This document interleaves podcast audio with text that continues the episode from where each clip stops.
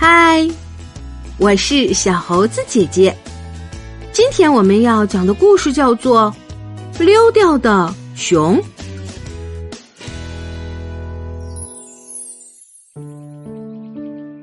今天阳光明媚，妈妈带着安雅和保尔在动物园里游玩。他们先去大象馆看大象，然后去看长颈鹿和斑马。现在他们来到了黑猩猩的家，一只小黑猩猩想打开一个核桃，把核桃往地上砸。看到这个情景，安雅说：“可惜我们没有随身带把核桃夹子。”保尔说：“或者来一袋杏仁、核桃、葡萄干等混合在一起的坚果仁儿也行。”这时，小黑猩猩砸开了核桃。看着小黑猩猩吃东西的样子，安雅和保尔也感觉饿了。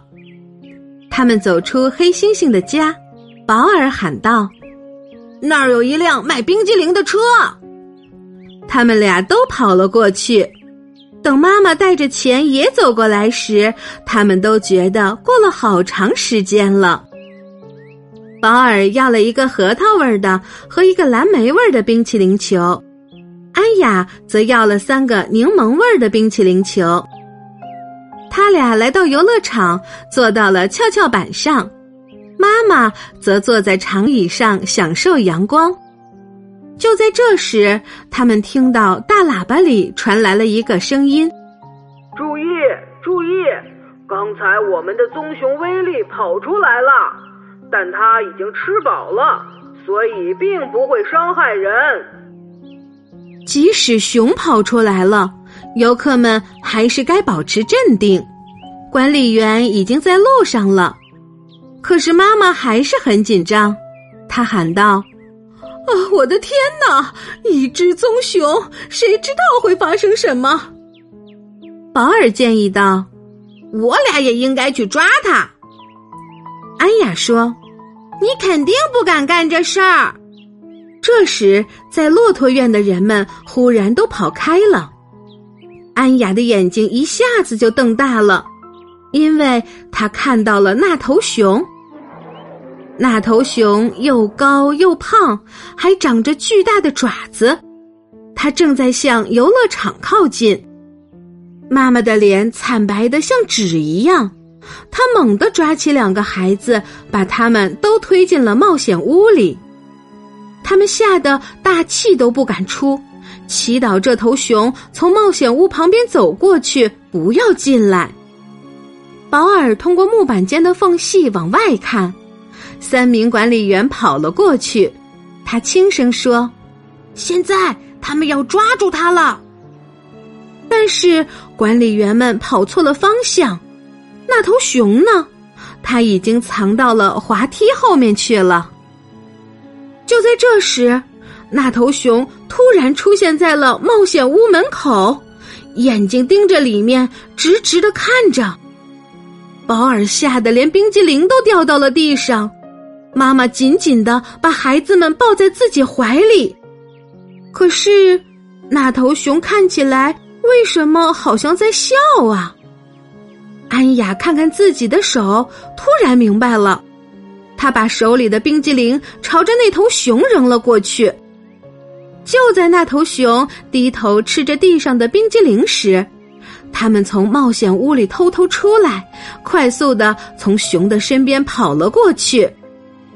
当管理员找到棕熊威利的时候，他正在冒险屋的门前舔着地上的冰激凌，然后他很温顺的随着管理员回到他的熊院去了。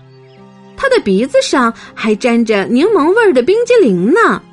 我们的威力可真是一头可爱的熊呢。一名管理员说道：“他只是有一点好奇罢了。”他又补充道：“你们看，他还爱吃柠檬味儿的冰激凌。”棕熊威力已经回到了熊院，很多游客纷纷挤过来看威力，记者们也来了。他们给威利照相，还采访了安雅和保尔，问他们和熊相处的感觉怎么样。